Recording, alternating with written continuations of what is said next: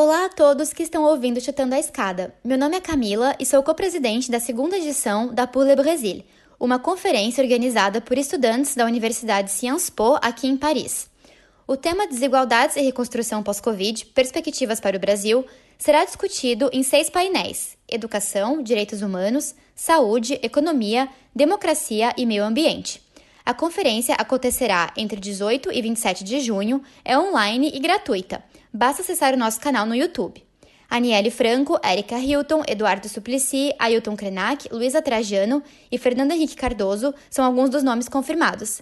Siga as nossas redes sociais, arroba por Le Brasil. Esperamos por vocês. Obrigada! A escada é uma construção que serve para fazer um deslocamento vertical. Nem sempre é assim, mas tem um jeito de facilitar tudo isso. elevador? Não.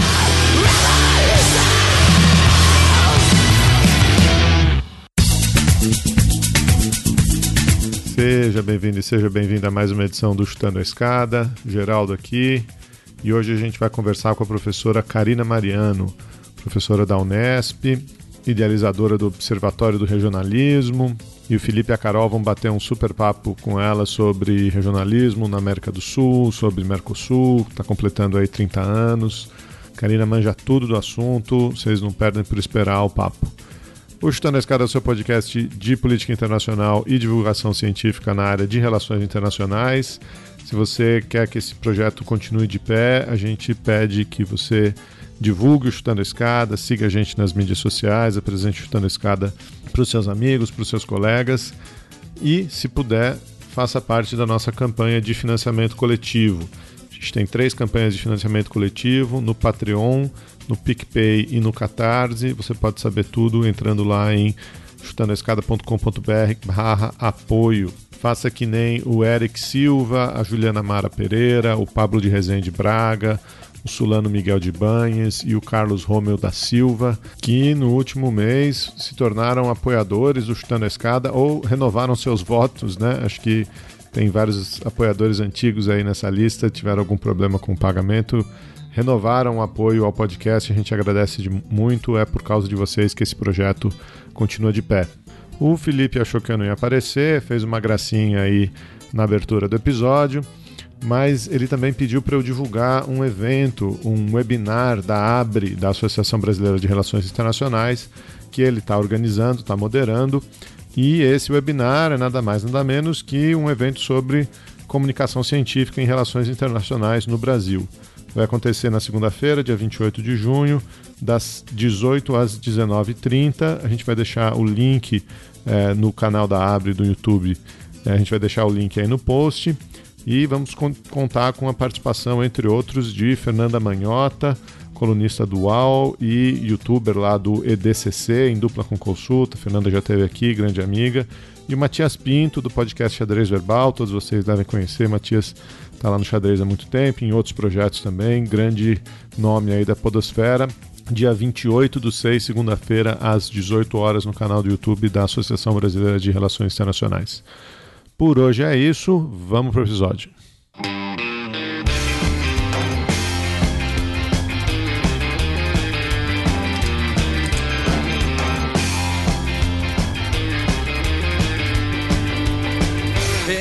mañana desayuno las dudas que sobran de la noche anterior. Luego salgo a ganarme la vida temprano, haga frío calor, porque no hay tiempo de amargarse ni llorar por un pasar mejor. La prioridad es el plato en la mesa y como sea hay que ganárselo. Entonces veo que la cosa se pone muy brava y cada día más. Si mi esposa va tirando del carro conmigo juntos a la par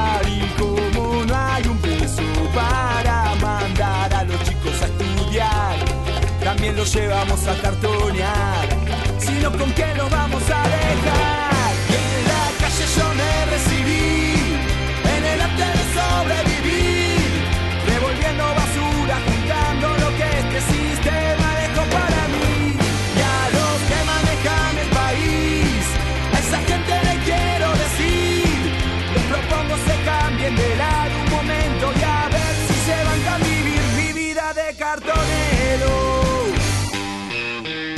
Carol, hoje a gente tem alegria aqui, é uma honra. O Geraldo não tá aqui, eu posso dizer, né? É uma honra enorme ter aqui com a gente hoje a professora Karina Mariano, é uma referência para mim, para todos nós aqui do Estado, tenho certeza. E ela é professora da Universidade Estadual Paulista, a Unesp, e também uma das mentes brilhantes por trás do Observatório do Regionalismo, que é justamente o tema que a gente vai tratar aqui hoje. Karina, muitíssimo obrigado por estar aqui. Eu estou muito feliz de ter você aqui hoje.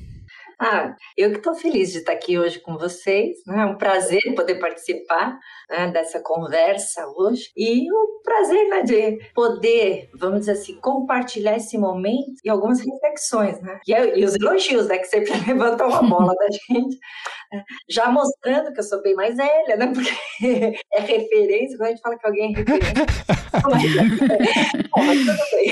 bem. Não, a Karina é bibliografia obrigatória Isso. nos estudos de integração regional, principalmente no Mercosul. Tem aí uma, uma coleção de pesquisas excelentes, várias publicações na área, no tema, né? E, e ainda está super ativa. Começou muito jovem, né? Ainda no segundo grau. É, então agora acabou de, se, de fazer seus 35 anos anos, não foi isso? Semana passada. Né? Então, ela é uma mulher prodígio, né? Além de tudo, mãe de duas, né? Então, ainda tem uma maternidade muito bem sucedida, que também começou muito jovem.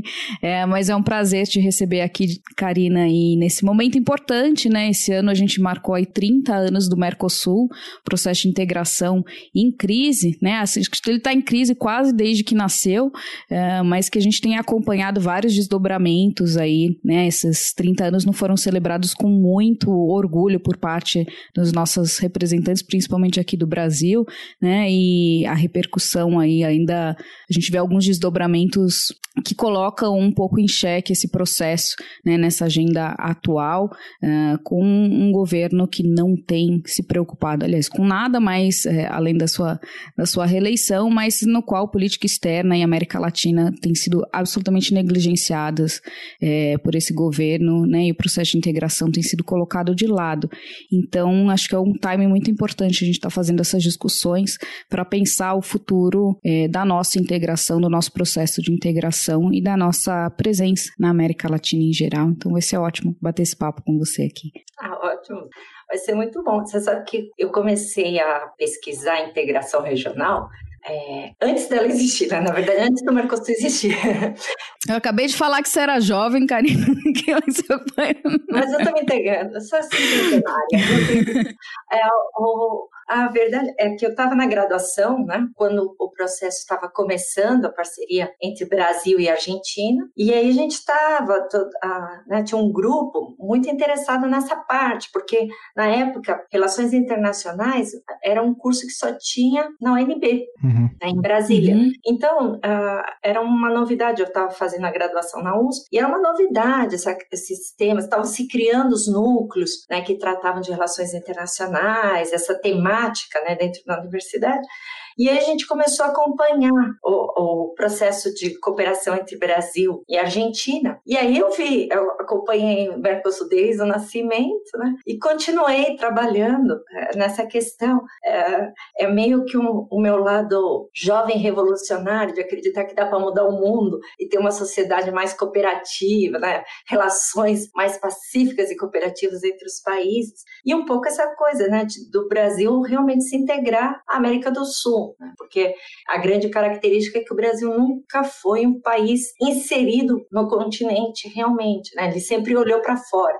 Então, essa era uma, um, uma perspectiva da ideia de pensar um desenvolvimento né, a partir de uma cooperação. Então, é bem legal poder é, discutir um pouco o que, que é, é, é, esses 30 anos né, de acompanhar um processo e um pouco os altos e baixos né, que uhum. ele apresenta. Que agora estamos no baixíssimo. Né? Agora está no, no, fundo, no fundo do poço, né, praticamente. Mas é, eu, eu, eu concordo com a Carol, assim, tem que ler, você ouviu ouvinte tem interesse em integração regional, tem que ler os trabalhos da professora Karina e também tem que procurar aí os trabalhos do observatório como um todo. Mas a gente já vai falar sobre o observatório. Eu queria aproveitar esse gancho, né? É, que a gente estava falando do Mercosul. Vocês acabaram de publicar um texto fazendo um balanço, né, da, do Mercosul nesses, nessas três décadas. E a gente tem aqui muitos ouvintes que têm contato com o Mercosul, talvez assim pela imprensa, tem uma noção um pouco distante do que é o Mercosul. Então, a minha proposta aqui, Karina, é a gente conversar um pouco sobre é, o início, o meio e fim. Eu queria que você contextualizasse pra gente o que é o Mercosul, como surgiu, é, a importância disso. Você acabou de falar que o Brasil nunca se entendeu como parte né, do continente latino-americano. Então, é, se pudesse fazer um pouco esse panorama histórico para a gente poder situar o debate, seria bem legal. Não, claro. Olha, é o seguinte: ó, os processos de, de, cooperação entre os países na América do Sul têm propostas desde a época da, dos processos de independência. Né? Fiquem sossegados, eu não vou voltar até lá atrás e começar a falar disso. Mas o, o, sempre se pensou nessa necessidade de articular os países da região para tentar se inserir de uma forma melhor no sistema internacional. E ao longo do século XX, você teve várias tentativas de, de aproximação, de acordos, etc. A última tentativa, que, vamos dizer assim, que existe até hoje, né, que é da década, que ela é, é desdobramento da década de 60, né, mas na verdade é um acordo da década de 80, que é o ALAD, né, que é um acordo de integração econômica, na verdade é um acordo macro que estabelece as regras para os acordos comerciais na América do Sul. A ALAD, ela tinha, ela é um desdobramento da área de livre comércio das Américas, que da década de 60, que pressupunha o que depois se tentou fazer com a, com a ALCA, né? Que era um acordo marco, um acordo único para todo mundo. Não deu certo, né? Então depois se refez a regra e se pensou, no caso da ALAD, né? Uh, onde você poderia fazer acordos com alguns países e não todos. Então, o Mercosul, na verdade, ele surge dentro da ALAD. Ele é um acordo de cooperação econômica dentro da ALAD. Então, a, a origem, vamos dizer assim, está aí.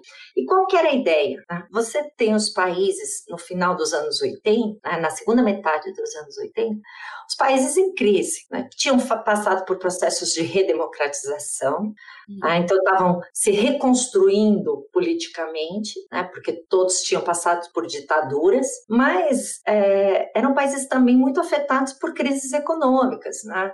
E você tem no sistema internacional uma pressão muito forte para abertura desses países, para abertura econômica, abertura comercial. E esses países eram pouco competitivos. Eles haviam uma consciência da sua incapacidade de se inserir uh, isoladamente no sistema. Então, no começo, há uma aproximação entre Brasil e Argentina. Né? A aproximação ela vem no governo Sarney com Alfonsín, de tentar criar algum mecanismo de cooperação entre os países para tentar, uh, vamos dizer assim, unir misérias para conseguir ter um mínimo de capital para investir, para poder atrair uh, investimentos né? e, e promover um certo desenvolvimento ali regional. Então, na verdade, o início era um projeto de desenvolvimento conjunto. Só que aí o processo começa a avançar e aí se pensa em fazer algo mais amplo. No fim, acabam entrando, além da Argentina e Brasil, Uruguai e Paraguai. Né? E se propõe, né, por isso que vem o nome, um mercado comum do Sul. É, a inspiração é o que estava acontecendo na Europa. A Europa tinha acabado de fazer, de consolidar né, o, o, mercado comum né, com o ato único europeu em 86. Então, a Europa está relançando a integração e aí a proposta do mercado comum. O que, que é um mercado comum? Isso é importante a gente falar porque às vezes as pessoas fazem confusão. Você tem diferentes tipos de integração. Né? A integração mais simples é uma área de livre comércio. Você só libera ah, tarifas, reduz tarifas entre os participantes. Depois, a outra etapa é a união aduaneira, que além de reduzir tarifas entre os integrantes, você cria uma tarifa comum para os outros países, que é a tarifa externa comum. Né? Então, você tem uma, uma regras alfandegárias comuns entre os países. E uma outra etapa, que aí é o mercado comum, onde você tem livre circulação de pessoas, de mercadorias, capitais. Então, é uma etapa onde as barreiras, né, é você cria um mercado só, que é o caso da Europa. Então, o Mercosul, ele se propunha a ser um mercado comum, e ele já começa com a ideia de, de, de estabelecer uma união aduaneira. Tá? Então, os primeiros quatro anos do Mercosul, que é conhecido como processo transitório, período transitório, é um período onde você vai estabelecer as regras dessa união aduaneira. Então, a união aduaneira, a TEC, ela surge no final, ela é estabelecida no final de 94 com o protocolo de Ouro Preto e aí, a partir daí, ela passa a valer, né? Ela começa a ser aplicada a partir de 95. Por que, que eu estou falando isso?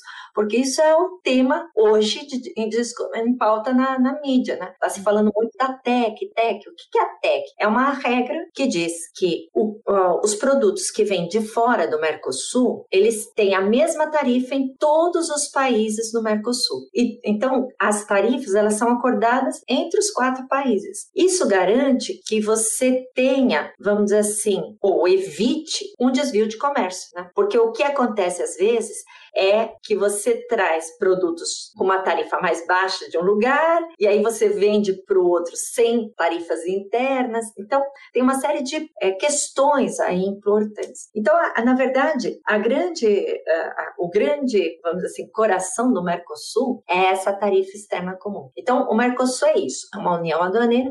A ideia de um mercado comum se perdeu no meio do caminho, né? E saiu do horizonte. Às vezes, alguém fala, né? Fala, não, vamos pensar que é uma moeda comum tal. Mas essa é uma coisa tão distante, né? Que, é, porque isso pressupõe que você vai ter harmonização de políticas, uma série de uh, controles, perdas de autonomias nacionais, tá? que isso não está, vamos dizer assim, no horizonte de curto e médio prazo de nenhum governo. Mas o Mercosul é importante, porque ele faz essa articulação e, apesar de tudo, ele garantiu à região uma boa inserção no sistema internacional. Apesar do que diz o ministro Paulo Guedes, né, teve sua importância sim para o desenvolvimento dos países. É isso, é interessante que você pontuou pontuou, né? Porque ele nasce já com né, a própria nomenclatura dá essa impressão de que a gente vive num mercado comum, né? Mas na terminologia aí do, do comércio internacional ou da integração econômica, esse seria aí o que a gente vai, né, na configuração lá do Balassa, terceiro estágio de integração, né? Então, primeiro a gente vai ter uma área de livre comércio, que é onde a gente coloca a, a, o NAFTA, né? Que vai ser uma livre circulação ali de produtos, né? E não de pessoas, então, é, de bens e alguns serviços limitados, mas cada um traça sua política comercial como quiser. Esse é o NAFTA. Depois a gente entra para essa união aduaneira, né, que você colocou, onde a gente vai ter uma livre circulação aí de bens, de produtos, uma união tarifária, né, interna, é, e que isso é muito importante, né, porque a gente viu um crescimento exponencial do comércio é, dos países do Mercosul, comércio intrabloco, como a gente chama, logo com a criação do Mercosul. Então, nessa primeira década de 90, a gente vê um boom, né? Isso quer dizer o quê? Que a gente vende muito mais para esses países. Depois isso caiu um pouco e está meio que estagnado, mas ainda é muito assimétrico, né? Então, por exemplo, o Uruguai, 70% das exportações são para o bloco. No Brasil, a gente vai ficar em torno de uns 15% das nossas exportações para o bloco, né? Então, ele tem uma importância diferente para as economias da região. Mesmo assim, que aí é outra crítica, né? Você mencionou do Paulo Guedes é, desdenhando o Mercosul, mas quando a gente olha, porque quando a gente fala de comércio, comércio é importante olhar não só o percentual, mas quais são os produtos, né? Então, o que, que a gente vende? Bens industrializados, né? E quem vai, por exemplo, carros, né? Carros de passeio. Quem vai comprar o carro brasileiro lá fora se não forem mercados similares em desenvolvimento, né? A gente não consegue entrar em nenhum outro mercado desenvolvido, porque o nosso carro não é competitivo. Então, outros setores industriais também. A gente não tem competitividade para entrar num mercado internacional, não ser vender para os hermanos, né? Então o Mercosul é muito importante para indústrias centrais, para esse desenvolvimento aí da, da nossa economia, para industrializar, para garantir uma certa grau de industrialização, né? Ficar olhando para a China, a China compra fundamentalmente commodities, né? E isso não, não atrai nada em termos de, de desenvolvimento, né? Então são perfis diferentes. Mas aí voltando, a gente pularia então para essa quarta, o que, que é o mercado comum aí que você pontuou, né? Livre circulação dos quatro fatores de produção: bens, serviços, capital e mão de obra, que é o que a gente não tem, e a tech, né? Que é o que a gente não tem. Então por isso que fala-se que o Mercosul parou nesse segundo estágio e que nem tem essa união aduaneira para todas as áreas, então é uma união, união aduaneira incompleta, né? Assim, é um aspirante a um dia, quem sabe, ser um mercado comum. Acho que isso é importante só quando a gente vai comparar organizações regionais, blocos comerciais, ver que eles têm propostas diferentes, né? A União Europeia, por exemplo, já está lá na, no quarto estágio de uma união monetária, né? União econômica e monetária. Então não dá para a gente isso coloca um limite no paralelo que a gente tenta fazer, né? Inclusive comparativo, falar, ah, o Mercosul não deu tão certo quanto a União Europeia, mas a proposta era outra, né? Então. Tem que, tem que cobrar o que cada um está oferecendo, né? Assim, é. às vezes as pessoas olham a União Europeia e falam assim, ah, a União Europeia é melhor porque tem é, isso, tem aquilo, mas o Mercosul não é a União Europeia, a proposta não é a mesma, o contexto não é o mesmo, né? então tem uma série de fatores. E também o Mercosul não é o NAFTA, que é, esse é o outro ponto. Ou seja, o NAFTA ele tem lá a sua lógica de funcionamento, mas ele tem uma, um, mantém a perspectiva de cada um por si. Ou seja, cada membro do NAFTA tem a sua própria estratégia e tenta se inserir no mundo de uma forma individual. E aí é, a gente tem um contexto que é bem diferente. Por quê? Porque os Estados Unidos estão lá no NAFTA e ele é um ator central no sistema. Então então, é claro que ele não vai querer se atrelar a outros, né? se amarrar a outros atores, porque ele tem um jogo próprio. Canadá é um, é um ator que tem uma boa inserção, que não precisa. Então, ali, o, vamos dizer assim, o que está mais pendurado nos outros é o México, né? que usa a relação né, com os Estados Unidos e com o Canadá para atrair outros parceiros, porque aí ele atrai a China, ele atrai a, a União Europeia se colocando como porta de entrada. E esse é um dos principais problemas ali no NAFTA, né? Uhum. Ou seja, as coisas entram via México e depois passam para os Estados Unidos, e é isso que os Estados Unidos acusa o México né, de comércio é, é, não justo, etc. No caso do Mercosul, há um pacto inicial de cooperação. E a ideia é de que juntos seremos mais fortes do que negociando sozinhos.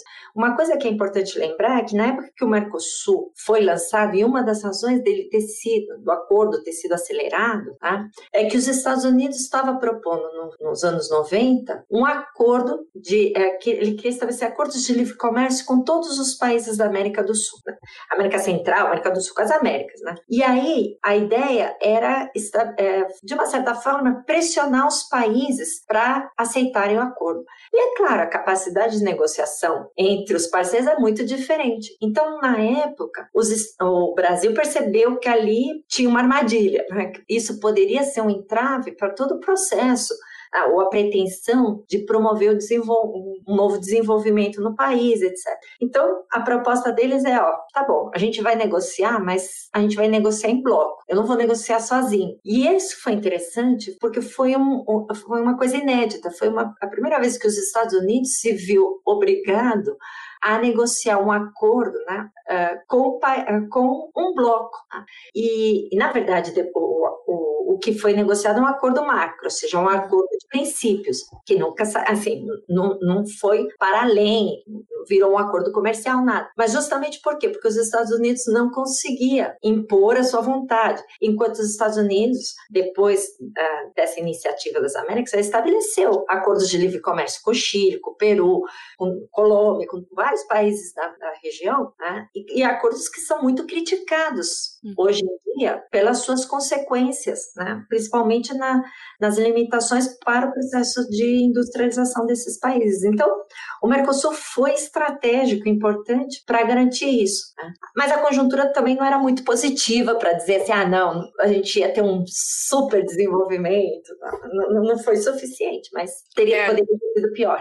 É, acho que é, é tem esse, esse, contexto, né, que você está falando, a gente está num, que você mencionou no início, num, isso acontece num momento de redemocratização, né, então você tem toda essa, essa instabilidade ainda política para se é, reestruturar né, os países em geral, então tem uma agenda doméstica ainda é, de instabilidade, né, instabilidade econômica, porque vem ainda num período de hiperinflação, né, e aí a gente vem com os plano, o plano real, depois as tentativas de controlar isso nesse início da, de, da década de 90, mas é, o Mercosul ele surge como um projeto neoliberal de livre comércio, né, então também ele tem esse caráter, diferente de outros processos de integração que a gente teve nas Américas em outras décadas, né, em outros momentos históricos e, e políticos. Então ele vem nessa onda, né, de regionalismo aberto que a gente chama, que vai ser esse regionalismo voltado para a inserção dessas economias numa economia é, internacional nessa ótica de bem acompanha os processos de privatização, né? Então tem um alinhamento aí dessa agenda é, econômica comercial, principalmente do bloco, com as políticas que a gente via nos países, né? Só que aí a gente tem uma crise no final da década de 90, não é isso? Então ele não dura nem muito assim, não, não vai lograr, né? Ele começa até ambicioso, Estados Unidos de olho, é, a União Europeia já nessa década, né, em 90 95 já vai assinar um acordo de cooperação com o Mercosul. Então, essa parte de projeção é, da região é, no sistema internacional, como um elemento, inclusive, para a gente ter barganhar mais poder, né, aumentar nosso poder de barganha, é, funciona aí no início, onde há essa expectativa. Opa, esse bloco aí que está aparecendo é interessante, mas logo isso mingua, né? Se você puder comentar um pouco, porque aí o que a gente vê na sequência é uma mudança para o Mercosul mais social, né? Que aí a gente muda de. vem Lula e tal e uma tentativa de dar uma outra cara para esse processo. Que você puder comentar essa crise, essa primeira crise, essa transição. Ah, é, é, esse é um ponto importante. O, o, o cenário internacional era esse: era o neoliberalismo, era a globalização, abertura comercial, e na verdade você tem nos países do Mercosul um, um, um, certo receio de fazer essa liberalização tá? como mandava. A não ser no caso da Argentina, que ela foi o país que aplicou, o, vamos dizer assim, o um modelo de uma forma mais radical, né? privatizou tudo, liberalizou, foi o que mais liberalizou, etc. E também foi o país que quebrou mais rápido, né? Mas todos os, o, uh, os países estavam sentindo que essa era uma situação que eles, vamos dizer assim, não iam poder pagar para ver individualmente. Então, eles vão trabalhar conjuntamente.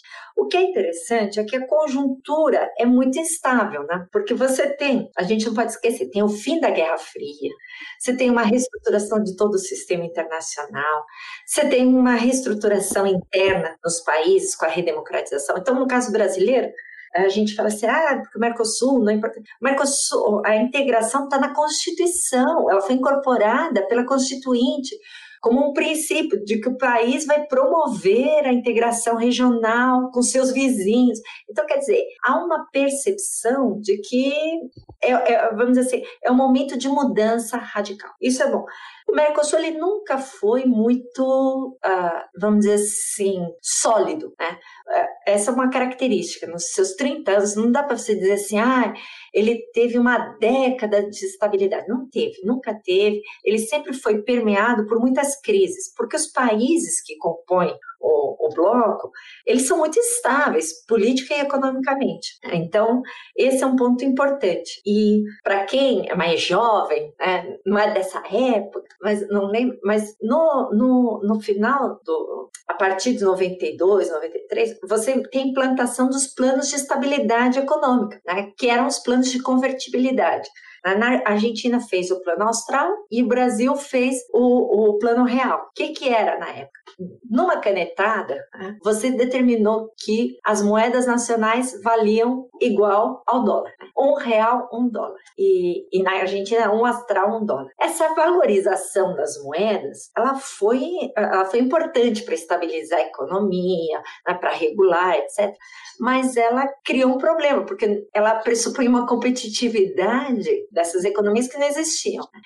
Então, conforme essa situação foi se tornando cada vez mais insustentável, você vai tendo um aprofundamento da crise. E aí vem uma crise financeira internacional, começa lá na Ásia, eh, tem relação com os Estados Unidos e começa a desestabilizar as moedas. E a gente não pode esquecer que nessa época os investimentos na, na região aqui, eles vinham de fora. Então, de repente, você tem né, aqueles, aqueles investimentos que eram os chamados overnight, né? Eles entravam à, noite e já saíam de madrugada.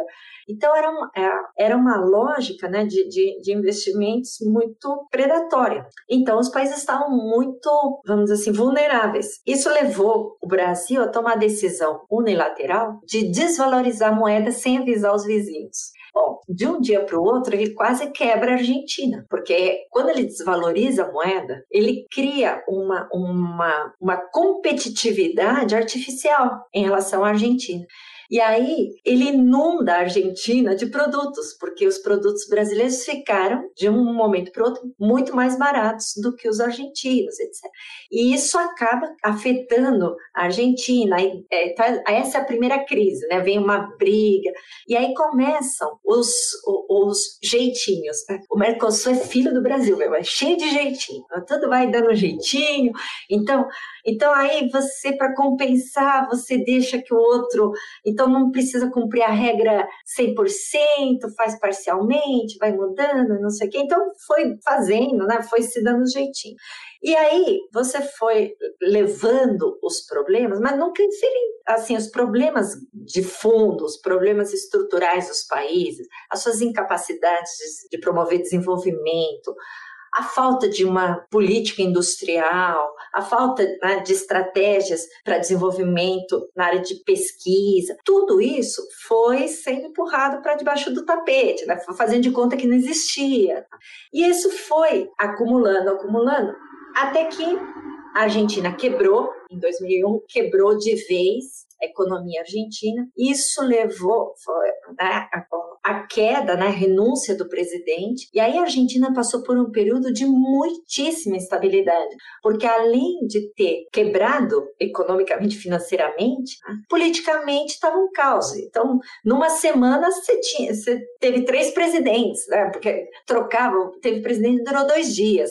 Né, então, foi um período de muita instabilidade até que o Eduardo Dualde assume a presidência, consegue dar uma certa acalmada na situação política e abre caminho para a ascensão do Nestor Kirchner, né, que, que é, um, é o marido né, da, da Cristina Kirchner. Então, o Nestor Kirchner ele vem com uma proposta mais nacionalista, uma proposta de vamos abandonar essa estratégia neoliberal que foi implantada nos últimos 15 anos e vamos partir para uma, né, uma outra lógica, um Estado participando mais do mercado mercado, da economia. E, no, ao mesmo tempo, né, o Brasil também embarca numa lógica nesse sentido. Por quê? Porque no caso brasileiro, você também tinha o plano real né, não dando mais conta de produzir uh, benefícios. Né? No fundo é isso, porque o plano real ele estabilizou a economia, muito bem, mas depois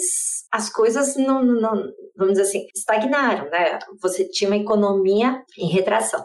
E aí, então, o, o, com a vitória do Lula aqui na, no Brasil, em 2003, você abre um novo cenário, que é a ideia de governos onde, eu não diria que, que muda a ideia do Mercosul, porque o Mercosul nunca deixou de ser um acordo comercial voltado para a questão comercial. Eu acho que o que muda, a grande mudança, é a percepção de que o mercado não vai resolver os problemas. Ou seja, se o Estado não estiver ali dando um direcionamento ou incorporando questões, elas não vão se resolver. Então a ideia é de você ter uma ação do Estado voltada para promoção e estímulo desse desenvolvimento da economia. E aí, é claro, a ideia de desenvolvimento pensado de uma forma ampla, ou seja, desenvolvimento não é só enriquecimento, crescimento de PIB. Desenvolvimento passa por melhores condições de vida, por uh, uh, melhoras na educação, na saúde, saúde, né? maior segurança. Então, você tem uma outra agenda e ela vai ser incorporada no Mercosul. agenda de direitos, agenda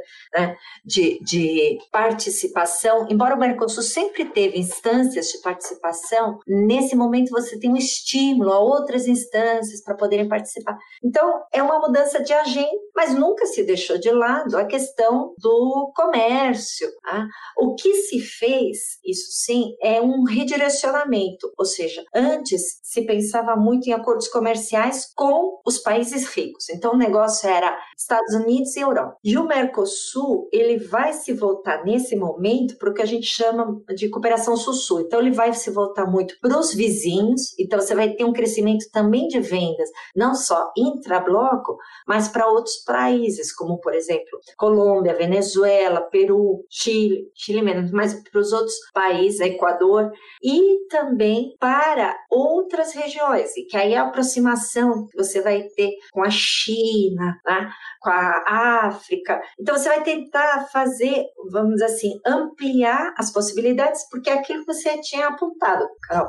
O, o, a gente vai vender para os ricos, a gente vende commodities. Se a gente quiser vender produtos industrializados, a gente tem que olhar mercados que não produzam esses, esses produtos ou que sejam menos competitivos. Então, é, a estratégia vai ser essa. A ideia, hoje em dia se fala muito assim, ah, não, porque é, nós estamos fora das cadeias globais, das cadeias produtivas. Mas a verdade é que se a gente quer, quer se inserir nessas cadeias, né, que são dominadas pelos países centrais, a única coisa que você vai oferecer é commodities. Né? Se você olhar os países, por exemplo, o pessoal fala muito da Aliança do Pacífico, mas os países da Aliança do Pacífico que optaram por essa estratégia mais de abertura e acordos, eles tiveram retrocessos no seu processo de industrialização e só fortaleceram aqueles setores primários que eles já que é a exportação de minérios, de produtos agrícolas. Bom, é isso que a gente quer. É, é, é, esse é o ponto, né? Essa é uma questão. O, o Mercosul ele ele acaba muitas vezes sendo mal compreendido pela população em geral, porque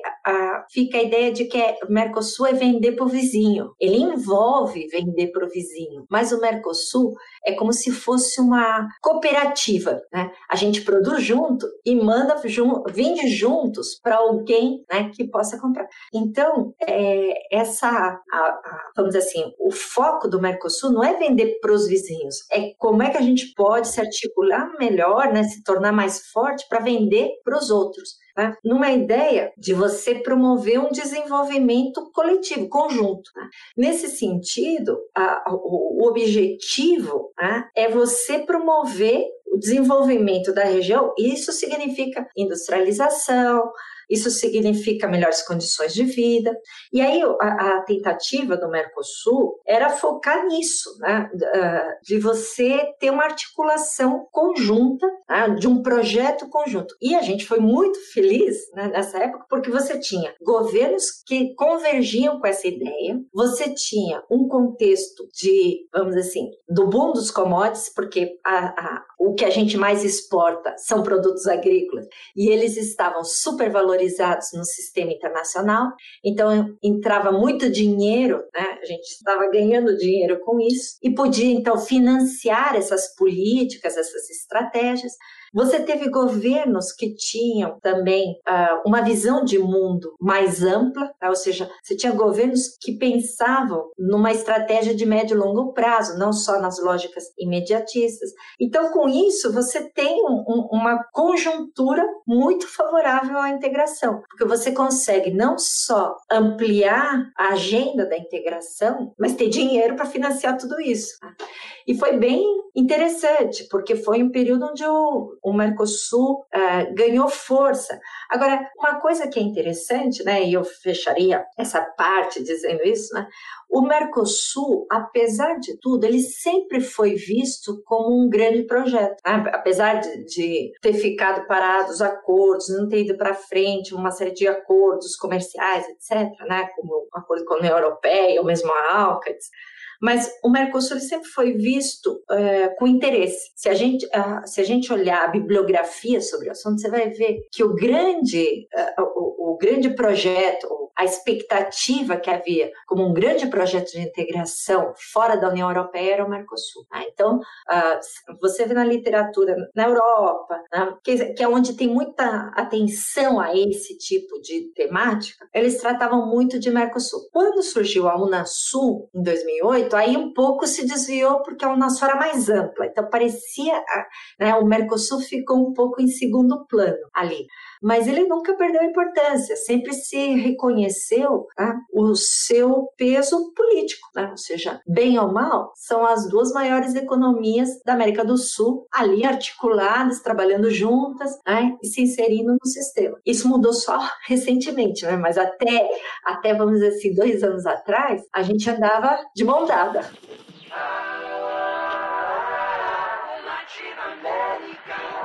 Seja bem-vinda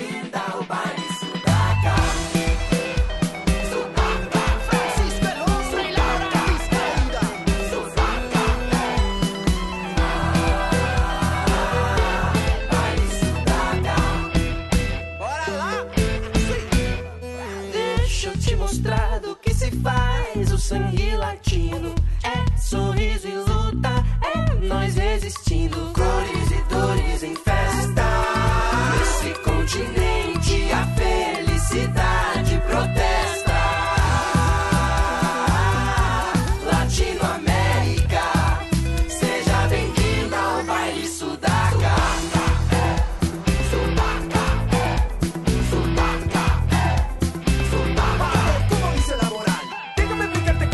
e é justamente esse gancho que eu queria pegar, porque foi muito, muito interessante a maneira como você organizou o debate, porque tem primeiro uma, né, a criação, todo o contexto, a redemocratização, até chegar nas primeiras crises econômicas, que consequentemente geram as primeiras crises no bloco. Depois a gente tem, que a literatura chama né, da onda rosa, os governos de esquerda e centro-esquerda é, ganhando espaço na América Latina, mudando as agendas e refletindo no Mercosul, o boom do commodities também ajudou nessa conjuntura internacional. É, e agora a gente chega numa conjuntura diferente, acho que talvez é o, é o terceiro grande quadro aí do Mercosul, que é justamente esse o mais lamentável, que é justamente a crise que a gente vai se meter agora.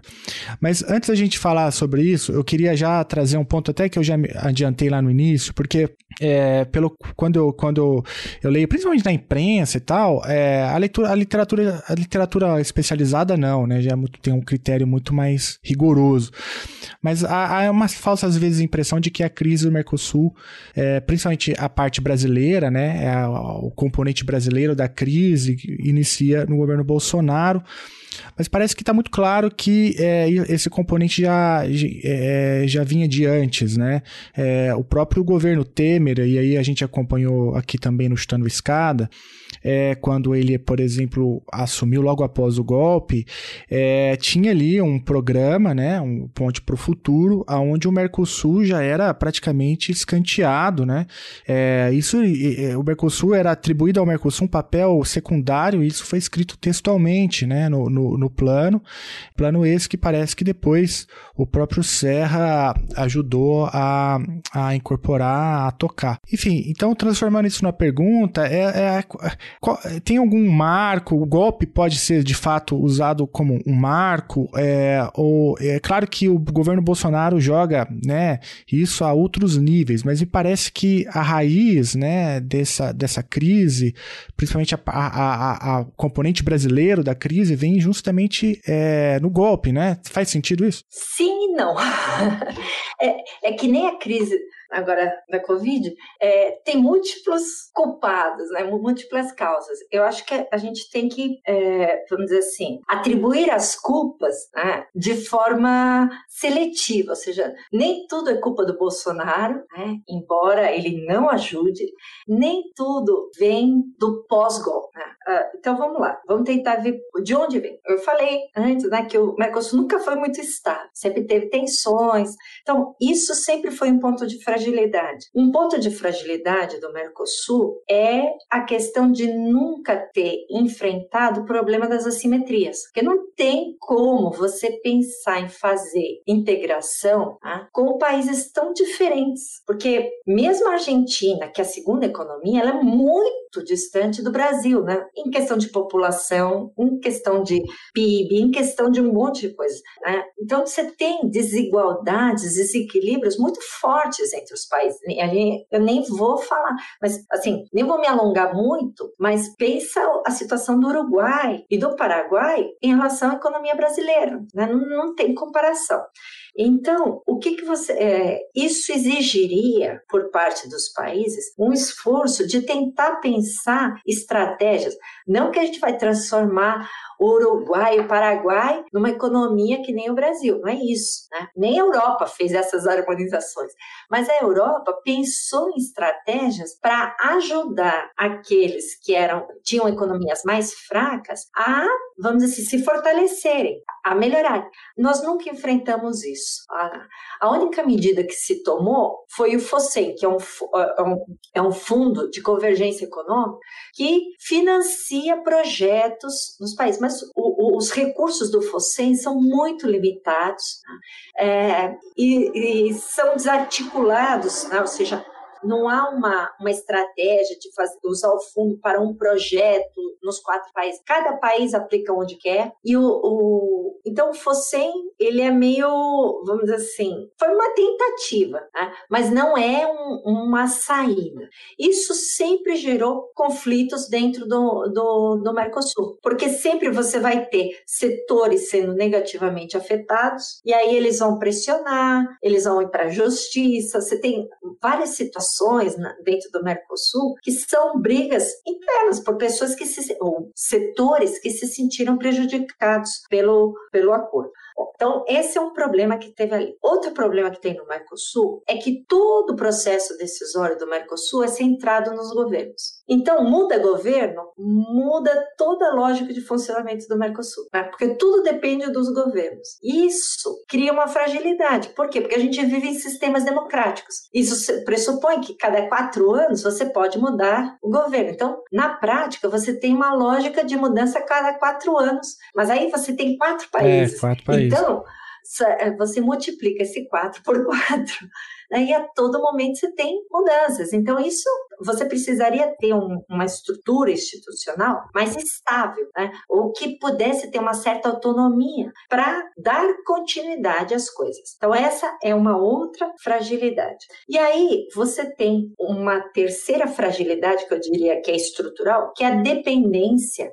o Mercosul ele é muito dependente da vontade política dos, dos presidentes. Na verdade, se você tem um presidente que é um entusiasta do Mercosul, né, da integração, aí as coisas acontecem, vai, não sei. Agora, se o presidente não liga muito, não está muito afim, isso, é, vamos dizer assim, enfraquece. E por que isso? Porque, na verdade, o Mercosul ele tem uma presidência rotativa. Cada seis meses muda o comando no Mercosul e vai para um país. Então, às vezes, você tem um país que é muito entusiasta, mas aí depois de seis meses passa para outro que não está nem aí com a coisa, e aí o Mercosul entra num marasmo, e aí dali a seis meses vai para outro. Então isso também é um problema. E por que, que eu estou dizendo isso? Porque aí eu vou falar, a Dilma não ajudou. No, se no governo Temer o, o secundarismo do Mercosul foi explicitado, ele já estava implícito no governo Dilma.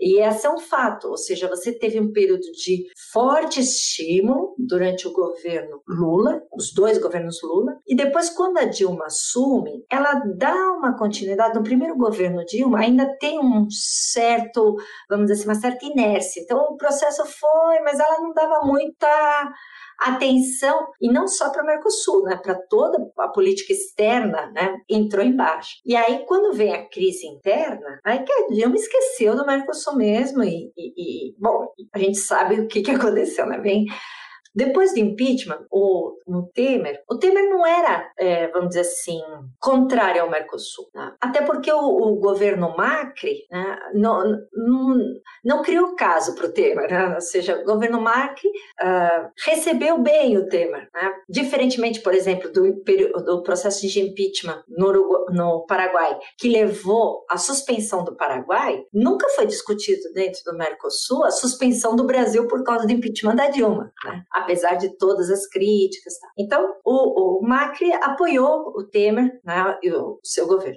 Mas a escolha do ministro que foi infeliz, porque o Serra era um inimigo histórico do Mercosul. O Serra sempre foi crítico do Mercosul, mas não era, não é da agora, né? Ele desde o início, ó, o, o Serra tentou, quando ele era ministro, eh, ministro do Fernando Henrique de Desenvolvimento, ele tentou melar o acordo automotivo do Mercosul, que tinha levado anos para ser negociado, e ele tentou criar empecilhos, tanto que ele perdeu o ministério por causa disso, porque ele criava empecilhos. Ele foi para o Ministério da Saúde, porque lá ele não incomodava tanto a integração, porque ele destoava né, da, da, dos outros, da, da política econômica do, do Fernando Henrique. Então, Serra sempre foi um nacionalista e contrário a essa coisa da integração, ele sempre se mostrou muito crítico. Então, quando ele assume como ministro das Relações Exteriores, é óbvio que Mercosul não ia ser importante para ele, tanto que na época ele propôs é, renegociar o Mercosul, rever o Mercosul. Vamos, né? Vamos. A ideia dele era voltar uma área, ou criar uma área de livre comércio, que era acabar com a TEC. Né? E o, o, a coisa não foi adiante porque o governo argentino disse, de jeito nenhum, agora não é hora de conversar essas coisas, não vai dar certo. E a nossa sorte é que o Serra durou pouco. O, quando a Luísio assumiu, a Luísio Nunes assumiu o Ministério das Relações Exteriores, ele, na verdade, era um período transitório, então ele tentou levar as coisas sem muito, é, muita inovação, né? porque o, o, governo também não tinha muita força, já estava com os problemas internos né, para tentar fazer algo externo. A única coisa que se fez mais nesse período foi a questão da Unasul, porque aí a Unasul implodiu né? Então, o governo Temer, o, o, o, o Aloysio até tentou dar uma, né, botar uns panos quentes, tentar segurar, mas aí não, não foi suficiente e o Brasil pediu a sua saída da Unasul. É, mas as discussões sobre revisão do Mercosul ficaram em suspenso. Isso vai ser retomado pelo governo Bolsonaro. Né? E aí sim, de uma forma bem explícita, de que o Mercosul não interessava. uma coisa que eu acho que é importante a gente falar é que às vezes a, a arrogância das pessoas né, é, mascara a sua ignorância. Eu tenho minhas dúvidas sobre a competência econômica do Paulo Guedes, mas eu tenho uma certeza absoluta de que ele não entende nada de integração regional. Ele não tem a mínima ideia do que é integração regional. Tanto é que ele propõe que o Mercosul seja uma área de livre comércio e também propôs já fazer moeda comum. Então, aí você já vê que a pessoa não tem a mínima noção do que é integração. Tá, tá completamente perdido no debate, né? Uma hora aponta para cima, outra para baixo, outra para esquerda. Pra não, e, e, e ele, mas o problema é que ele fica só apontando pro pé, ele só dá tiro no pé. E é incrível a ignorância dele sobre a integração e sobre o, o peso que, é, que o Mercosul tem. Porque, assim, a, é difícil pro, pro cidadão comum perceber onde que o Mercosul afeta, onde que ele entra na sua vida. Mas o Mercosul entra em vários lugares, inclusive na placa do seu carro. Né? Mas o, o, o, o Mercosul está inserido, tem várias. Uh, vários, vamos dizer assim, acordos dentro do Mercosul que são importantes no nosso dia a dia, mas principalmente para o setor produtivo. Então, cada vez que o Guedes fala de fazer alguma coisa no Mercosul, como reduzir tarifa externa comum, fazer um novo acordo de livre comércio com a Coreia do Sul, os setores, né, a, a, principalmente a Confederação Nacional da Indústria, a Fiesp, ficam o cabelo em pé e vão ali e dizem assim: não pode, para, favor, repense, reconsidere, porque isso não vai dar certo. Porque eles se veem negativamente afetados, eles sabem que eles não têm capacidade de competir. Né? Então, é, essa, essa é a nossa situação. O, o, a gente tem hoje uma situação muito difícil no Mercosul, né? Que vocês falaram, ah, crise, né? que é o quê? Você tem um governo, que é o brasileiro, que é o principal membro do, do bloco, principal economia, dizendo, ah, não quero mais brincar, cansei, eu quero brincar com outras crianças e vou embora. Né? Então ele está ele tá querendo sair da jogada. Você tem do lado argentino uma situação muito difícil interna. O país está dividido. Você é, dividido que eu digo politicamente. Né? Você tem uma instabilidade política muito grande e uma crise econômica muito grande na Argentina. A Argentina é um país que vem se arrastando em crises econômicas, né? E, e, e desde 2013, 14, não consegue a, a, a se recuperar. Então você tem um, um, problemas em cima de problemas. Tá? Ele tá hoje a Argentina está passando chapéu no sistema internacional pedindo ajuda para pagar a dívida externa, né? que era um problema que a gente não, pelo menos não está discutindo aqui. Né? Mas a Argentina está negociando com o Fundo Monetário Internacional porque ela está quebrada. Né? Então você tem um governo que está sendo fortemente criticado e que ainda veio essa pandemia e que ele não consegue. A Argentina, estava lendo uh, no, no, jornal, uh, que eu acompanho o, o jornal da Argentina, o Clarim, né? E a Argentina teve um problema semelhante ao do Brasil em relação à Pfizer. A Argentina, a Pfizer ofereceu vacinas e a Argentina não aceitou. E, e qual que é a questão? Não aceitou porque eles não queriam usar dólares.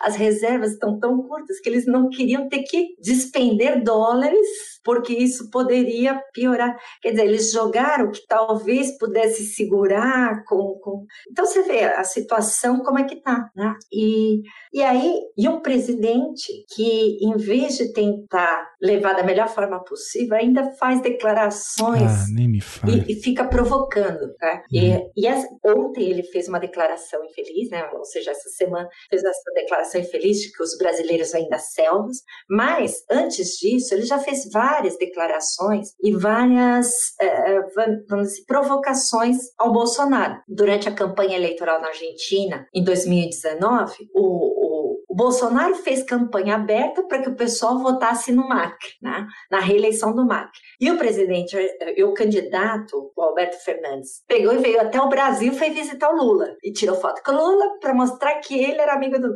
Quer dizer, fica uma, uma rixa, uma briguinha que não leva a lugar nenhum. E a gente está há dois anos arrastando essa briguinha, é, essa certa infantilidade, porque para além do, da, vamos dizer assim, do gosto ou não gosto da outra pessoa, eles são chefes de Estado e eles têm que representar a nação e os interesses da nação. E os interesses da nação pedem que eles cooperem, que se relacionem, mas eles preferem colocar os interesses pessoais acima dos estatais. Né? Então, é uma situação difícil. E essa é a crise que a gente vive hoje, que é a falta de diálogo interno no Mercosul. E essas propostas de revisão, de acabar com a tarifa externa comum. Né? E, e, o que, que significa acabar com a tarifa externa comum? Praticamente você reduz o Mercosul a um acordo de livre comércio. Qual a vantagem? Não há muitas vantagens. Na verdade, a gente tem mais desvantagens. Para vocês terem ideia, até o Paraguai é contrário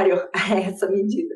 O Paraguai, quem está querendo isso é o Uruguai, porque o Uruguai ele se vê como uma possível porta de entrada. Mas essa é é, esse é um problema, né? Você começar a pensar no seu umbigo mais do que no grupo, né? Então é, é esse individualismo dentro do Mercosul não está nos ajudando e essa é a grande crise hoje em dia. É, tem um ponto importante, aliás, vários, né, que você mencionou, que é em relação à tech, que tem, né, e que tem a ver com a pergunta do Felipe, em que momento que a gente tem essa atual crise, né, e se isso começa com o Temer, e aí você trouxe, né, já um antecedente, mas aí fazendo um paralelo com o meu objeto de pesquisa aí com o acordo Mercosul-União Europeia, é interessante porque esse acordo ele começa a ser negociado, né, em 95 tem já esse acordo quadro lá que eu mencionei, que já vai, inclusive, ter o objetivo de preparar para um acordo maior, que é esse que a gente vê Agora, vai começar a negociação em 99, né? E aí elas paralisam em 2004, justamente quando a gente entra nessa crise é, interna aqui e quando a gente tem também o fracasso da ALCA, né? Que deixa de oferecer um contraponto para a União Europeia. Então havia uma competição externa por esse mercado do Mercosul, né? É, a União Europeia também com seus problemas e aí a gente vê uma retomada dessas negociações 2010, mas com mais ímpeto, né? O destrave dos pontos eh, de maior eh, divergência que impediam um acordo a partir de 2016, né? E aí quando a gente entra, então é interessante isso, né? Porque por um lado você mencionou que para o Temer não era uma prioridade, né? Assim, para Dilma também não, mas para o Temer menos ainda, né?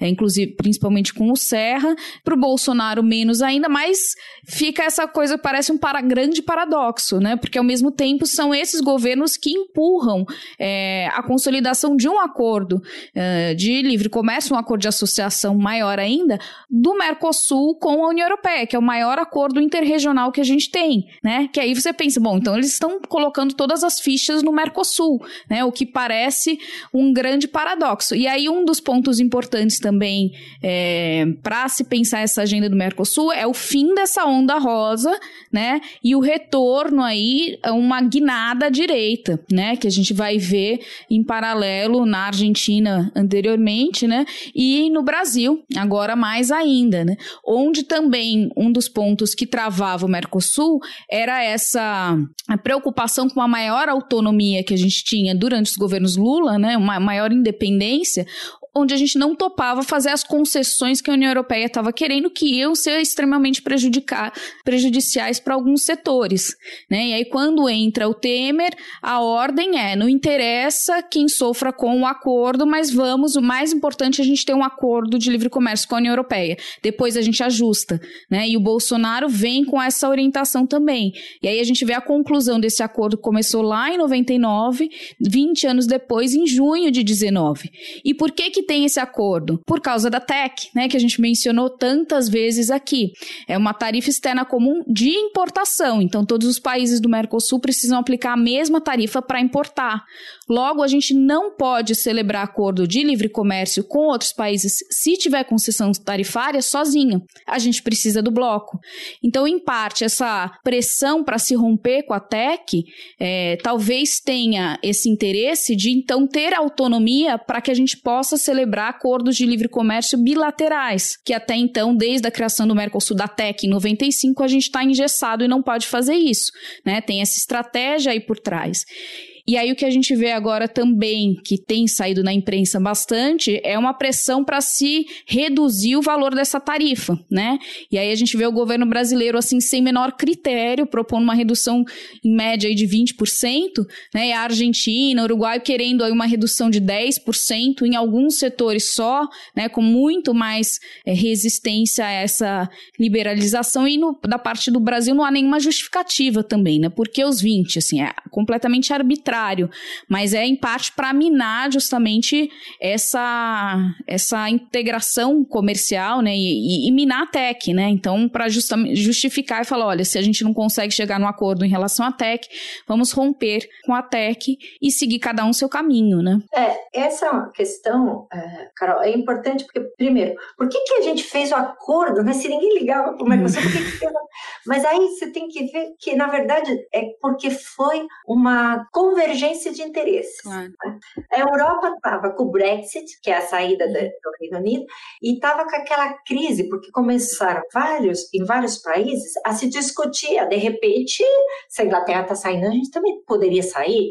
É, de repente isso daqui não é tão interessante assim, etc. E aí você tem é, essa tentativa da União Europeia, para ela é importante fazer esse acordo, porque mostrar, porque não foi só com o Mercosul, ela também foi fazer acordos com o México, foi fazer acordos com vários países, tentando fortalecer o seu papel né, manter o seu papel de atratividade para os seus membros, né? Ou seja, uhum. olha, nós conseguimos ótimos acordos e o acordo do Mercosul é maravilhoso para a Europa. Né? Eles conseguiram tudo que eles queriam né? e nós só conseguimos o acordo, porque na verdade é isso. Agora, por que que do outro lado também se aceitou? O Macri estava em eleição. O Macri estava em período eleitoral, ele ia para as eleições e ele não tinha nada a oferecer de vitrine, porque a, a promessas de estabilização da economia, ele falhou. As promessas de redução da inflação, ele falhou. O dólar estava estourado. E ele havia feito um mega empréstimo junto ao FMI, que foi o maior empréstimo já feito pelo FMI ele endividando o país pelas próximas décadas. Ou seja, o que, que ele tinha para oferecer nas, na campanha eleitoral? Nada. Então ele precisava de algo que dissesse assim: ah, não, ó, aqui, ó, eu fiz esse acordo, agora a gente vai deslanchar. Tá? Então Macri apostou no acordo como uma grande bandeira nas eleições. E para o Temer era importante. Para o Temer também era importante. Por quê? Porque o acordo ele mostrava uma ruptura com os governos anteriores, porque olha, eles não queriam fazer acordo com os ricos, eles não queriam fazer acordo com o primeiro mundo, nós estamos fazendo. Né? Era, então era, era uma, uma ruptura, ao mesmo tempo era a mostra de que o país estava se abrindo, de que essa que a... o pior tinha passado, né? O pior ficou para trás, novo começo vamos trazer investimentos, etc. E aí eles fizeram acordo. Né? E o Bolsonaro, para ele, era, era o melhor dos mundos, porque ele, é, ele pega um acordo pronto, né? e aí ele vai dizer: olha, no começo do meu governo. Seis meses já resolvi. Os caras levaram 19 anos em seis meses. É. E para o Paulo Guedes era a propaganda ideal sobre o seu liberalismo econômico, uhum. porque finalmente estamos no caminho certo. Né? Só que o, o, aí você tem um outro elemento, que é a outra agenda do Bolsonaro, que é uma agenda né, dessa extrema-direita xenófoba, nacionalista, etc. E ante tudo, né? Então aí ele vai, ele quer o acordo, mas ele não quer mexer na sua política ambiental, ele não quer mexer é. nas suas coisas. E aí a gente chega no outro paradoxo, que é a maior, a maior resistência vem justamente da Europa, né? É mesmo, Exatamente. É, que, que é, já que a gente está falando dos paradoxos, todos aí que a Carol trouxe, aí a, a, inverte, né? De onde não se esperava talvez a resistência, de onde vem, justamente por conta dessas outras agendas também, não é? É, e é engraçado que se você vê as falas do, do, do, dos, do representante de comércio da União Europeia e tal, assim, é, é, se eu tivesse que traduzir, né, de uma forma assim, é assim, por favor, dá uma mascarada aí nessas coisas da política ambiental para a gente poder fechar esse acordo, dá uma disfarçada, né, de, vai queimar a floresta em outro lugar, pelo amor de porque é isso, eles falam assim, não, olha, o Brasil precisa mostrar eles nem estão pedindo resultados. Assim, precisa mostrar uma mudança de atitude, um redirecionamento. Me ajuda a te ajudar, né? É, exatamente. Tá uma coisa meio. Mas, ah, na verdade, o que, que acontece? É que também o Bolsonaro ele ficou um pouco arredio com, a coisa do acordo, porque logo que sai o acordo, era o governo Trump nos Estados Unidos. E o Trump criticou o acordo. Ele disse: olha, mas esse acordo cria constrangimentos para acordos com os Estados Unidos. E a ideia de reduzir a TEC desde o início era ou de acabar com a, com a TEC e acabar com o, o, a União Aduaneira, era por causa dos Estados Unidos, porque os Estados Unidos queriam fazer acordo com o Brasil, não com a Argentina, não com o Uruguai. Então, você tinha um entrave aí, o Brasil não podia negociar o acordo com os Estados Unidos, embora eu acho que não, não tem também dentro do Brasil tanto apoio assim esse acordo, mas a ideia é, eles tinham um constrangimento. E aí o Bolsonaro tenta agradar um pouco, falar assim, não, não tô tão afim, e ele quis atritos com Macron, né? que a França era tudo que ela precisava, porque também tem isso, a França nunca foi favorável ao acordo, porque o acordo ela se sente prejudicada, não a França como um todo, mas setores importantes franceses da economia francesa, eles são muito fortes e resistentes ao acordo, porque eles sabem que eles não são competitivos, principalmente o setor agrícola. Então, eles era tudo que eles precisavam. O Macron precisava de algo para aumentar o seu poder de barganha, tanto para exigir mais no acordo, porque ah, eu só assino se, né? e para o outro lado, dizer assim, olha, eu estou agradando vocês, eu não estou, porque a gente tem, a gente sabe, o Macron vai para eleições agora, então ele precisa desses apoios internos, etc. Então é um jogo bem complicado, porque tem vários interesses ali, uh, vamos dizer assim, interferindo. Mas uma coisa é certa, o acordo ele foi negociado de uma forma muito precária. Precária em que sentido? Eu não vi até agora nenhum estudo de impacto desse acordo, ou seja, se assinou um acordo, redução de tarifas, de abertura de mercado, tá?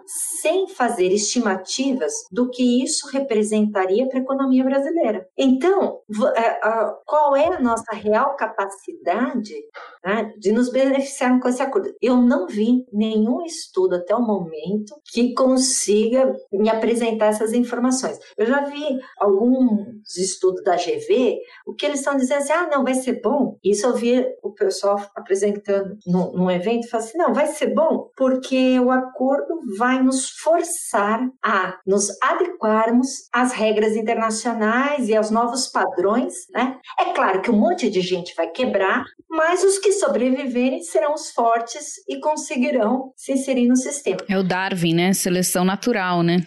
É, mas a questão é que esses que sobreviverão serão fortes, né? Pressupõe que tem um monte de fracos que vão ficar para trás. E o que, que a gente vai fazer com essas pessoas? Com esses setores que vão quebrar? As, é, há um tempo atrás, antes da pandemia, eu participei de um evento em Franca, que é um polo de, exporta, né, de produção de calçados, é um dos principais do Brasil, que a gente imagina né, que seja a, a, a ponta. E aí tinha um representante do setor falando sobre o acordo a União Europeia, e a fala dele é assim: não, o acordo é ótimo, e é bom porque a gente vai ter de 7 a 10 anos para nos adaptarmos, porque se a gente tivesse que abrir hoje, a gente quebrava. A gente não tem capacidade para exportar para a Europa. A gente perdeu a capacidade. A gente, hoje a, gente, a nossa capacidade de produção é semelhante de 50 anos atrás. Quer dizer, você está falando de setores que estão totalmente defasados, que estão sem investimento como é que você vai competir? Né? É, vai ser difícil, né? Então, eu acho bom, se não acho bom que o Bolsonaro esteja botando fogo na Amazônia, sou contra, sou ambientalmente responsável, mas eu acho bom que esteja tendo a briga, porque enquanto tem essa briga, a gente está postergando e ganha um tempo para ver o que, que a gente pode fazer, mas que o acordo tende a nos prejudicar e vai ter impactos importantes, isso é, é inevitável. Né? né você mencionou aí setores econômicos importantes, é um acordo bem assimétrico, né? A gente falou aí no início das, da indústria, que é importante, né? O quanto o Mercosul é importante para o bloco para a gente exportar, ou quanto a gente precisa de mercados numa horizontal, né? É, que sejam similares, pelo menos a, a, economia do bloco, mas aí quando a gente olha para o acordo Mercosul-União Europeia, por exemplo, uma, uma, das concessões que a gente fez foi em automóveis. Né? A gente já viu aí o fechamento da Ford, Toyota, e isso sem o acordo entrar em vigor. Imagina quando entrarem os carros europeus aqui, né? E aí tem uma questão de empregabilidade também, porque são setores estratégicos não só para a economia, mas tem uma função social crucial, que é a geração de milhares de empregos, né? Quanta plantação plantação de soja você não precisa para gerar o número de empregos que uma, uma indústria automotiva aqui do ABC vai gerar, né? Então ah, tem, é, vai ter um impacto. Soja hoje tem trator. É, é robotizado, é. Então você Exato. mais alguém dirigindo o trator, ele vai Exato. o computador comando. Então assim, você não consegue nem compensar, né, assim, isso que, que vai ter. Mas aí por outro lado, como o Felipe falou, ah, então ainda bem que existem os europeus nesse sentido que estão pressionando, você tem uma questão da opinião pública, né, dos ambientalistas, mas também tem setores econômicos lá que fazem um lobby muito forte, aí você trouxe a agricultura, né? Então assim, por que que isso tem travado? Não é só por uma pressão da opinião pública, né, ou do terceiro das, das ONGs, né? Uh, mas é porque também você tem setores econômicos muito fortes na política que são contra o acordo. E isso é difícil, né? Mesmo que a gente agora é, comece a abraçar árvores aqui, uh, ainda vai ter esse conteúdo do acordo de quais setores lá também são atingidos, né? Porque em troca, outro setor aqui que é muito delicado é que é a primeira vez que a gente vai ter um acordo onde a gente vai conceder participação em licitações públicas para empresas estrangeiras estrangeiras, né? É, até então são só empresas nacionais. De novo, qual é a competitividade que a gente tem aqui na prestação de serviços comparado com a capacidade das empresas europeias, né? Então também é, a gente vai ter um impacto muito grande. Então é um acordo que não é benéfico, né? E aí você falou do, um estudo de impacto é mais do que isso. A gente só teve a liberação do texto do acordo depois que ele foi negociado. Então você não conseguiu ter nenhum debate público sobre isso. né? Nem os setores atingidos conseguiram ter acesso, a não ser por vias mais obscuras e pelo lobby, né? Talvez, mas assim, um acesso formal, oficial ao acordo. Então, assim, é, é criminoso, inclusive no seu componente de, de, déficit, de déficit democrático, né?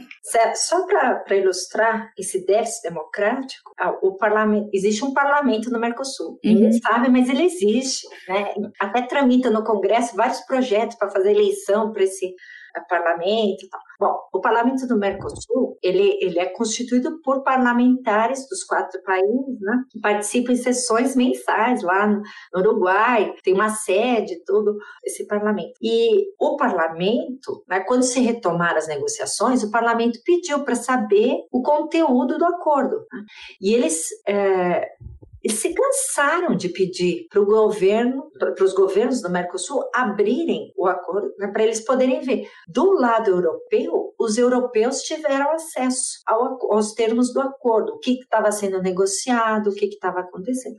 Mas do lado uh, do Mercosul, eles ficaram sabendo do acordo pela imprensa, como todos nós. Ou seja, quando o acordo ficou pronto, a gente está falando de parlamentares, gente que tem mandato, que foi votada, né, que tem legitimidade para exigir, para pedir, demandar essa informação. E, e nem eles tiveram. Ou seja, foi uma coisa feita. A minha sensação é que foi uma coisa feita às pressas, se, se aceitou de tudo, porque o negócio era ter o acordo, não importa uhum o conteúdo, ou seja, eu vendo a alma do diabo, né? se depois eu vou ficar no inferno, na eternidade, não tem problema, até porque não serei eu que estarei no governo nesse momento, né? Mas o importante é que agora e hoje eu vou vender a conclusão do acordo. Então, a, a minha percepção é isso de que mesmo o governo Bolsonaro, ele meio que sentiu que não tinha nada a perder, porque como o acordo vai demorar, ele prevê prazos longos para a liberalização, a gente só vai sentir o impacto real desse acordo daqui a 7, 10 anos. E ele sabe que daqui a 7, 10 anos ele não estará, ou pelo menos ele deveria saber. Né? Então, quem vai sofrer as consequências disso é outro. E, e, essa, e esse jogo de tomar decisões pensando no hoje, sem pensar no amanhã, é a grande tragédia do Mercosul. Ou seja, o Mercosul começou como um projeto que pensava o amanhã tá? e planejava a construção de algo a médio e longo prazo. E, e, a ideia de construir algo que nos levasse para um outro patamar. Mas ao longo do tempo, essa ideia foi se perdendo e a gente passou só olhar o hoje, a só resolver o problema do dia. Parece aquela lógica meio do Alcoólicos Anônimos, né? Um dia de cada vez. Então eles vivem aquele dia e se hoje eu passei bem, ótimo, se não amanhã eu vou ver o que eu faço. Então isso é ruim, porque você não tem projeto. Eu acho que o grande, a grande crise do Mercosul hoje, essa é a minha perspectiva, a minha percepção, e é o que eu tenho trabalhado recentemente, é de que a grande crise do Mercosul é que ele não tem um objetivo, a não ser continuar sobrevivendo, mas nem sabe bem como. Ou seja, cada um tem uma visão do que é integração. Se você vê as falas hoje dos governos, cada um está propondo uma coisa distinta, ou seja, pensando que o bloco tem que trabalhar articuladamente, você não tem uma, uma convergência, não há um, um, um mínimo de consenso. E aí você, você, quando você não tem esses projetos, essa perspectiva de futuro, e você tem um, um cotidiano, um hoje, que é muito adverso, que é instável, né? isso vai minando as expectativas. Tem uma, uma abordagem teórica que é clássica, do, que é o neofuncionalismo, que é da década de 50, que trabalhou a Europa, que é muito criticado por uma série de coisas, né? Mas eu acho que tem uma questão que os neofuncionalistas colocam que é fundamental, que eles falam que a integração ela está fundamentada em expectativas e você tem que gerar, a, a, ela se aprofunda à medida que você gera expectativas positivas, ou seja, a ideia de que o amanhã será melhor do que o hoje. E a gente não está conseguindo fazer isso. Na verdade, a gente está caminhando ao contrário. A gente, a, a percepção crescente é de que o amanhã será pior do que o hoje. Então, por que investir nisso? Por que né, esforços para manter isso? Quais são as expectativas que ele gera? São expectativas ruins. Então, acho que esse é um ponto importante. Mesmo hoje, o Mercosul, as coisas boas, elas não são visíveis. Né? E, e aí você tem essa percepção de que o Mercosul não funcionou, não, não, serve para nada. E, e é assim, essa visão desencantada, né? embora não seja realista, tem um monte de coisas importantes, interessantes e boas. A, a, assim, eu continuo otimista. Eu acho que como toda relação, porque o Mercosul é uma relação entre países, como toda relação, elas têm altos e baixos, elas passam por problemas. Integração não é só felicidade e tranquilidade, é que tem conflito. Ah, que a gente aproveite esses problemas, conflitos e crises para aprender e sair mais fortalecidos, né? para corrigir erros, para repensar, não é acabar com a tech, viu, Paulo Guedes? É repensar o método de como aprimorar o processo e o que, que a gente quer com ele, ou seja, que tipo de sociedade queremos nos próximos 10, 15, 30 anos anos. É, acho que esse é o ponto fundamental. A integração ela, ela pode nos ajudar nisso, mas a gente tem que sentar e conversar sobre isso. Bom,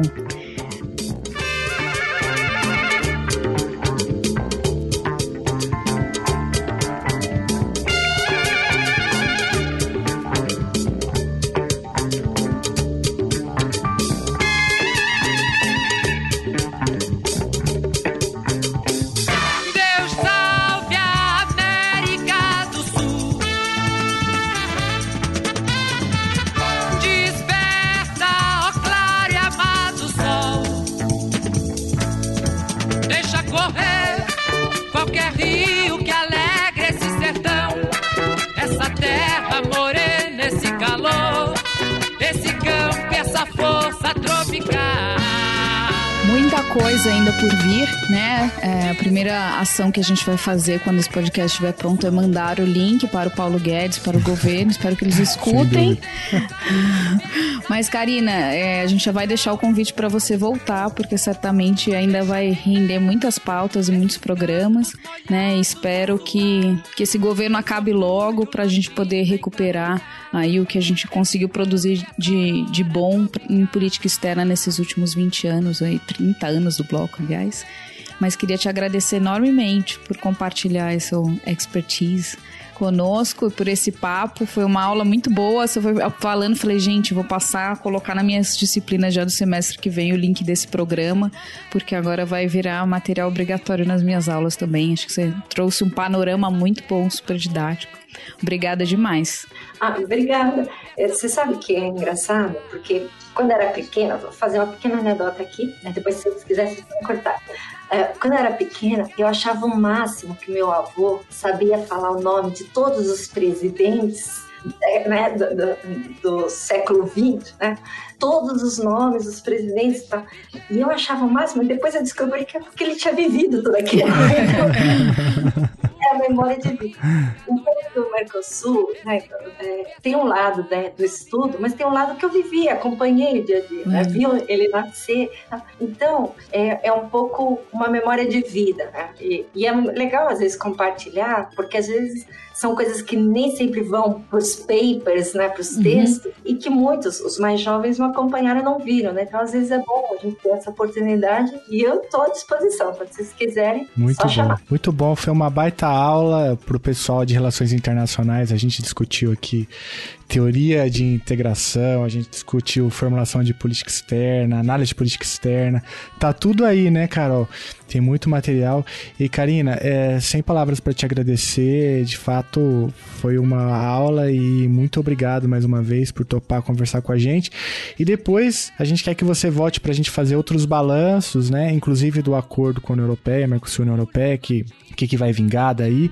E eu espero também, como a Carol falou, que esse governo acabe logo para a gente fazer aquilo que você terminou ali falando, que é justamente pensar o que a gente quer, né? Esse governo não, não, não nos permite é, pensar, é um governo que só nos permite sobreviver, sobreviver. né? É, a gente fica assim, querendo sobreviver. É, então que passe logo para a gente continuar, a, pra gente voltar a pensar é, profundamente sobre as coisas, sobre o país que a gente quer e sobre que tipo de integração que a gente quer. É isso que eu espero. Então, mais uma vez, obrigado, muita saúde E vida longa aí para sua pesquisa e para o observatório. Pro Mercosul. É, para o Mercosul e para o observatório, né? É, que a gente acabou que mencionou na, lá no final. Se o pessoal quiser conhecer um pouquinho mais o trabalho do observatório do regionalismo, tem algum link, alguma coisa aí? Tem, tem, tem o site, tem no Facebook. É só procurar Observatório de Regionalismo e você vai, é, você vai ter acesso. Não tem muitos observatórios de regionalismo. então, a gente deixa o link. A gente vai depois. deixar o link lá. Eu posso, eu posso dar.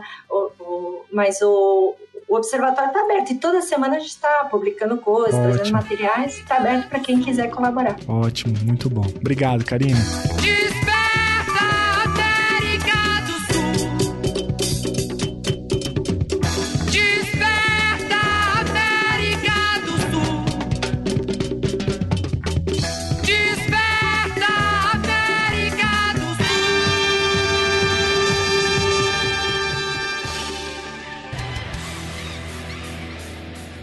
Você acabou de ouvir mais um episódio do Chutando a Escada. Para apoiar, acesse chutandoescada.com.br barra apoio.